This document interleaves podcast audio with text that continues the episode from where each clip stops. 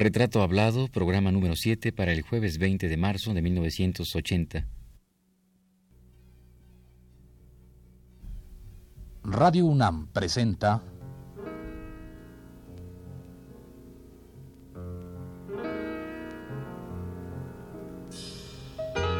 Retrato Hablado.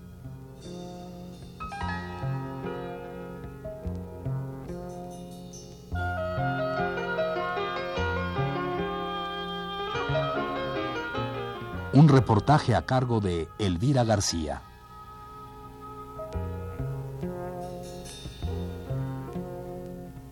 Gabriel Fernández Ledesma.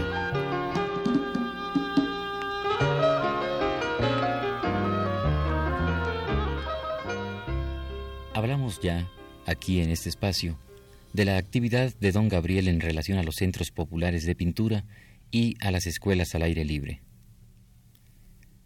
No está por demás señalar que es a través de estas escuelas y centros de arte que el grabado adquiere nuevamente valor y reconocimiento. Dichos logros se deben en gran parte al grabador y pintor francés Jean Charlot, que por varios años radicó en México. De él y de todo el movimiento en torno a esa expresión gráfica, la crítica de arte Raquel Tibol ha escrito. Fue Jean Charlot quien hacia 1922 inició en la práctica del grabado en madera y en la litografía a Francisco Díaz de León, Gabriel Fernández Ledesma, Fernando Leal, Alba de la Canal, Emilio Amero y otros. Grupo precursor a quien México le debe no solo una producción artística de altura y la enseñanza de diversos procedimientos para grabar, sino numerosos redescubrimientos investigaciones, publicaciones y promociones de valor principalísimo para la historia de la cultura nacional.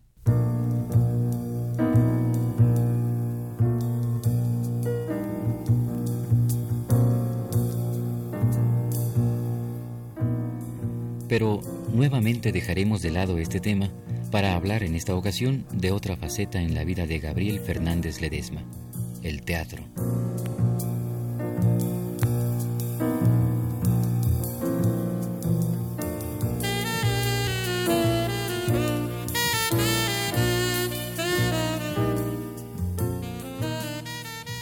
Inquietud por el arte le hizo buscar diversas expresiones. Una de ellas, a la que llegó aproximadamente a la edad de 34 años, es la experimentación escenográfica. Ya en 1934 hace sus primeros trabajos formales decorando las obras de El Candelero de Musset, El Padre de Strindberg y Juan de la Luna de Marcel Achard.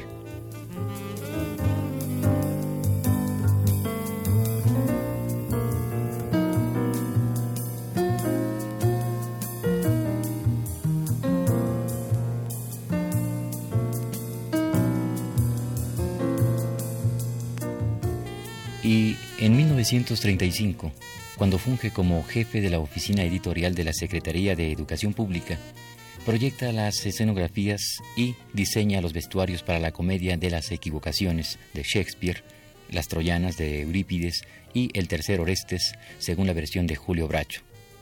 De estas obras, solo las dos últimas fueron puestas en escena en el Palacio de Bellas Artes.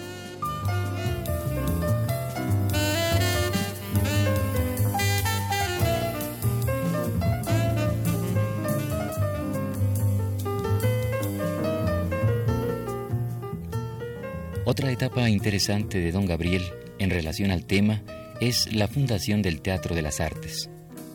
Pero dejemos que él mismo nos hable del asunto.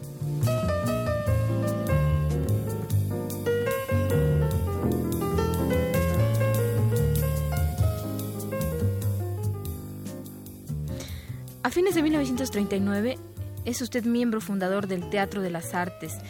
Eh, además usted ya antes había hecho um, algunos ensayos escenográficos, algunos trabajos de escenografía y ya había hecho su incursión en el teatro. Yo quisiera que usted me hablara de gentes como que usted conoce muy de cerca, como Guillermina Bravo, Josefina Lavalle, eh, Goldín, la misma Goldín, y todo su trabajo, cómo comienza usted a relacionarse con el, con la escenografía y con el teatro. El teatro fue una de las expresiones ah, ah, de arte y de sociedad que me interesaron desde siempre, a muy temprana hora, muy temprano tiempo. Cuando tenía yo mi eh, escuela en el callejón de San Antonio Abad, que era un verdadero corralón, en donde iban los caballerangos llevando sus caballos, eh, allí había solamente erigido en el corralón aquel un solo ah, ah, cuarto que nos servía de laboratorio para preparar maderas, para grabar, para preparar ah, metales, los metales para atacarlos con ácido en los grabados en metal, etc. Pero Eh, viendo la amplitud del corral y coincidiendo aquello con un festival que se había hecho en la Secretaría de Educación en donde eh, se habían utilizado varias carpas para no sé qué cosas que se exponían. Después de terminado ese festival, le pedí yo al entonces eh, director de Bellas Artes, no se había fundado el instituto, desde luego, el doctor Pruneda, le pedí que me cediera una de las carpas para llevármelas a mi escuela, Corralón aquel. ¿Para qué la necesita? Dice, pues la necesito para ensayar cosas de teatro. ¿Teatro? Es que vamos a hacer ensayos de pintura escenográfica, le dije yo. Escenografía. Llévesela usted, ¿cómo no? Entonces ah, comencé a interesarme y así en la cuestión del teatro y en compañía de varias personas que yo invité, eh, comenzamos a hacer un programa y a realizar algunas obras. Eh, y recuerdo yo que eh, había un temario tomado de corridos populares, de algunas cosas así. como había una cosa que se llamaba El Sargento Flores, otro se llamaba, otra obra se llamaba El Borchincho. Bueno, esta, por ejemplo, el borchincho era una cosa, era ambicioso, nuestro teatrito era una cosa muy ambiciosa. A medio telón solamente se veían las piernas de los bailarines, ese era el borchincho, era un baile, ¿no? Entonces se veían bailar solamente las piernas entre barriles de pulque y se desarrollaba una cosa de corrido.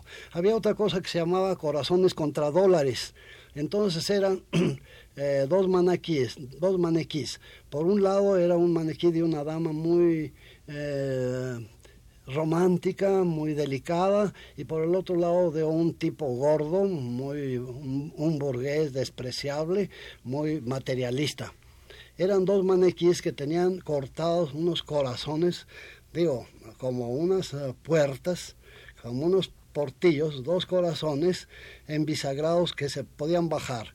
Y las cabezas eran máscaras nada más, eran unas máscaras. La máscara de la señorita, la máscara del tipo aquel con sus bigotes muy retorcidos, todo eso. Las decoraciones eran una cosa muy interesante a base de reflejos de luz solamente, con una técnica que sería largo explicar. Pues eh, se, agruparon a nuestros eh, ensayos músicos, eh, escritores, periodistas, todo esto.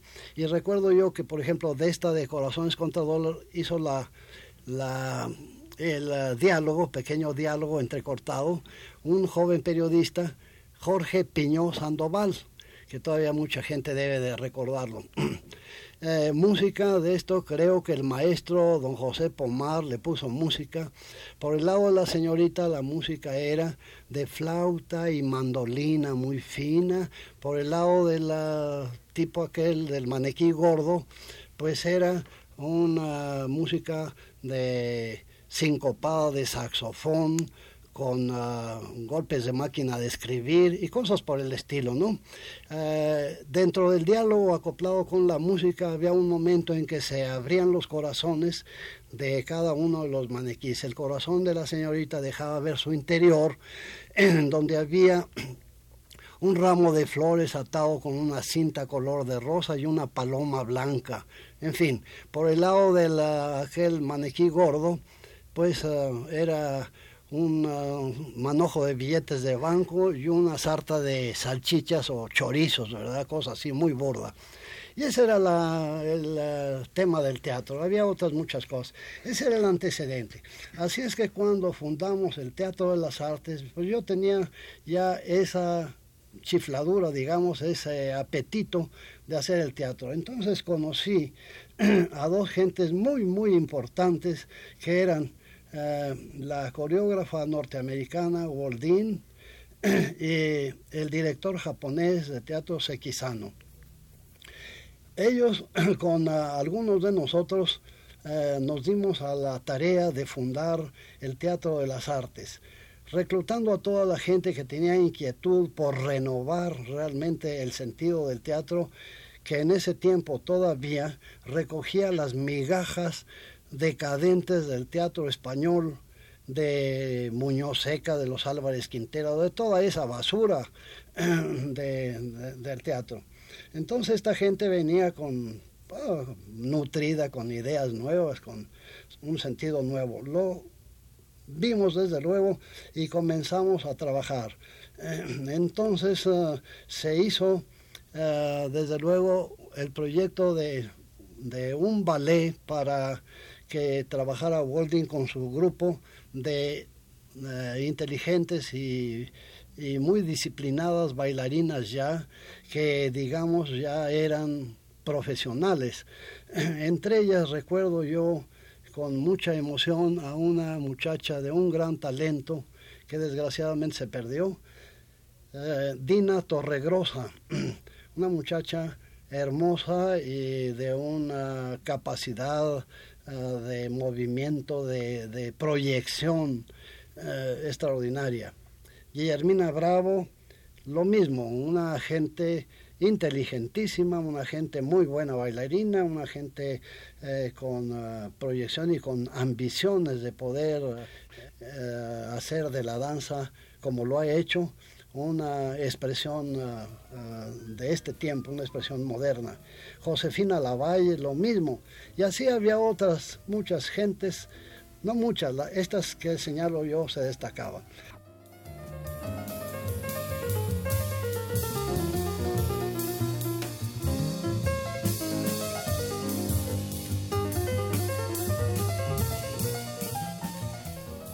Y como una consecuencia lógica de su trabajo en el teatro, Gabriel Fernández Ledesma ingresa a la danza, creando escenografías y vestuarios para obras como La Coronela, coreografiada por Goldín y bailada por todo un elenco de bailarines de primera categoría.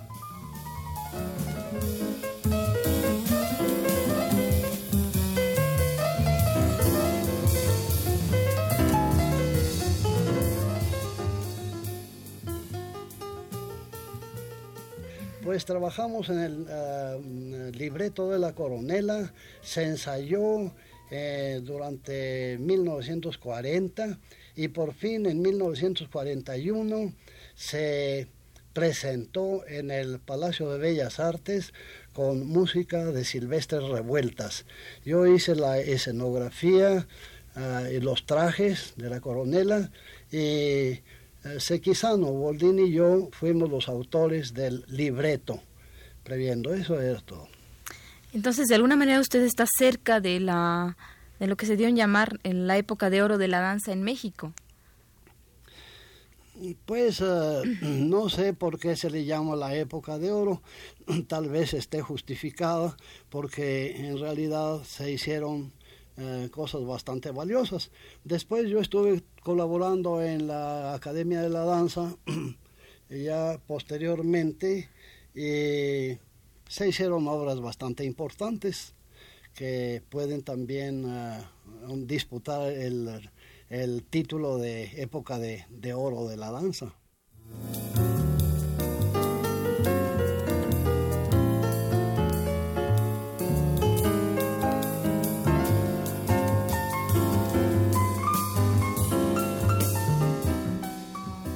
Todo esto sucedía a mediados de los años 40, tiempo en que se registra el nacimiento de la llamada época de oro de la danza en México, movimiento del cual surgieron personalidades tan destacadas como la mencionada Waldín, Guillermina Bravo, Guillermo Arriaga, Raúl Flores Canelo y las hermanas Campobello, Nelly y Gloria, que ya tenían desde antes una trayectoria y un trabajo prestigiado.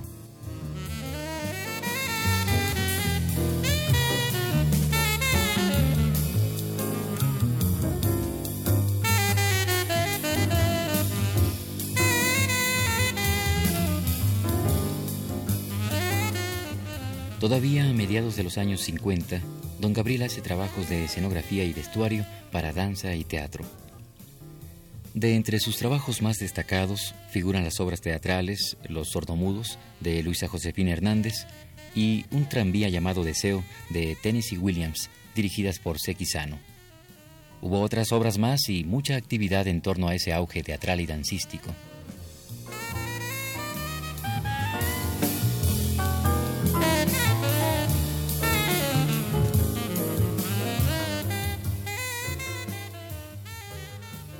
De alguna manera era una época en que se estaba, que confluían muchísimos factores para estar creando obras.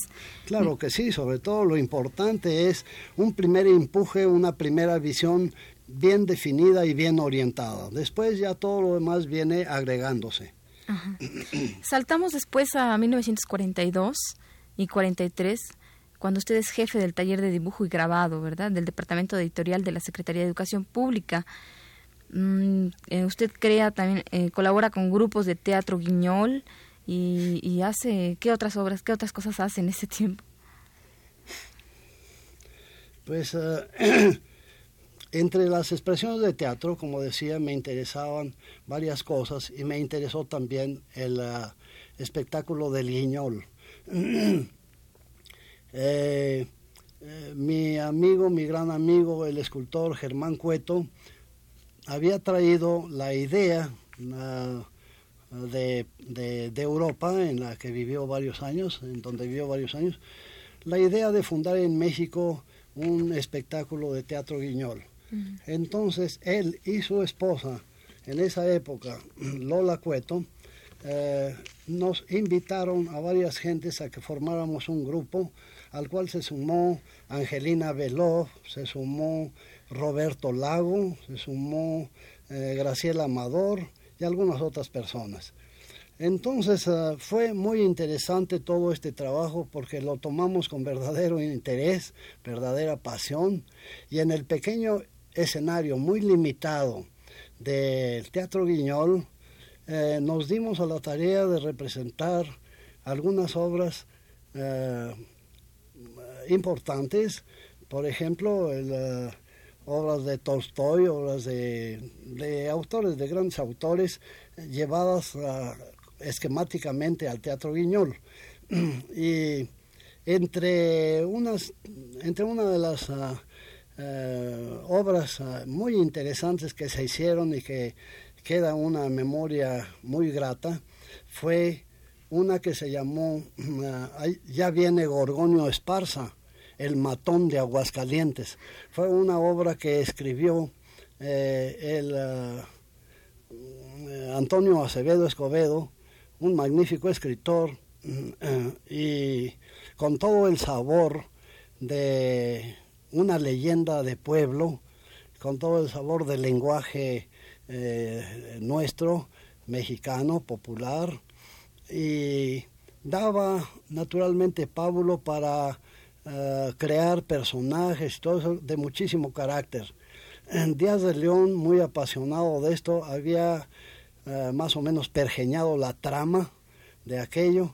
Eh, yo intervine haciendo escenografía, decoraciones, trajes y todo el mundo trabajamos en esto. Se montaron varias obras y era muy interesante el, eh, el, espectáculo del Guiñón, que repercutió después, se hicieron muchísimos teatros guiñoles y creo que todavía a la fecha no ha muerto, sino que todavía existen otros grupos de guiñol.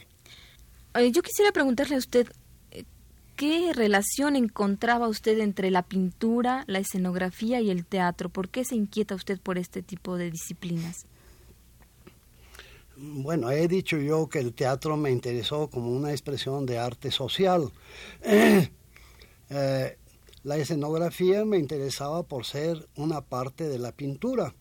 La pintura escenográfica tiene sus ah, condiciones y así como la pintura mural es diferente de otro tipo de pintura y obedece a determinados ah, requisitos, a determinados planteamientos, Así, la escenografía también eh, tiene eh, su propio campo para desenvolverse.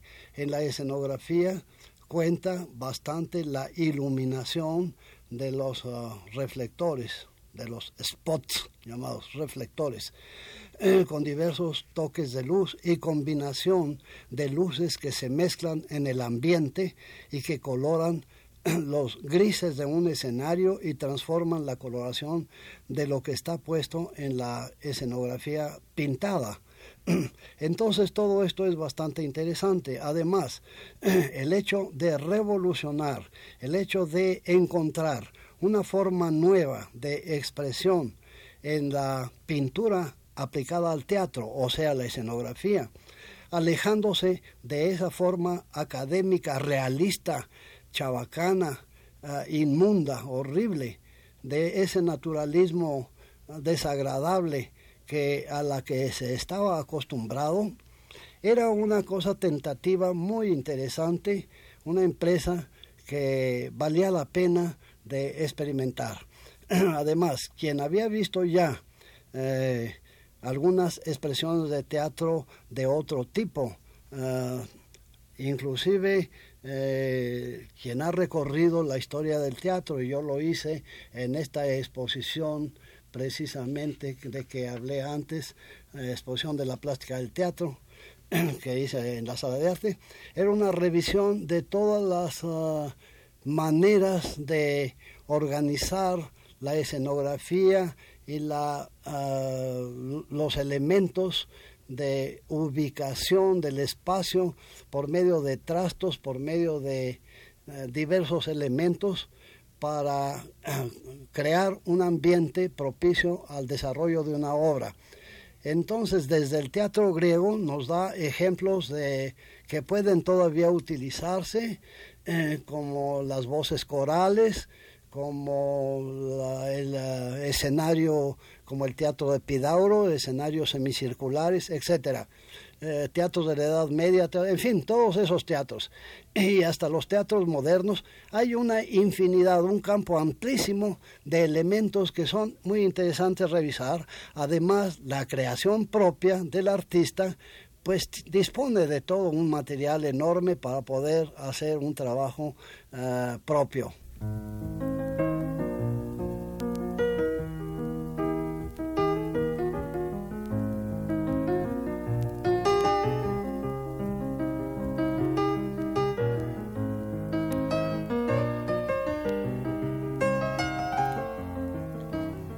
Esta fue la séptima parte del programa sobre Gabriel Fernández Ledesma. Le invitamos a escuchar la octava y última el próximo jueves a las 10 de la noche.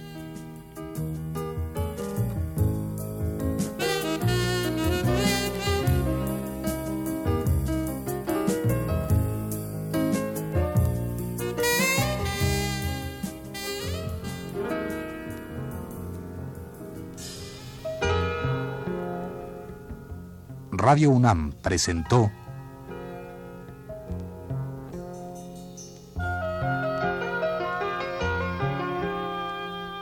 Retrato Hablado.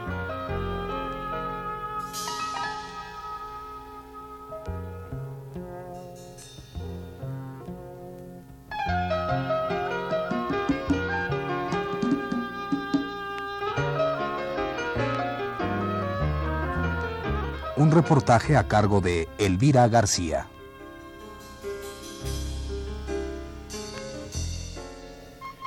Gabriel Fernández Ledesma. Conducción técnica a cargo de Juan Carlos Tejeda, en la voz de Fernando Betancourt.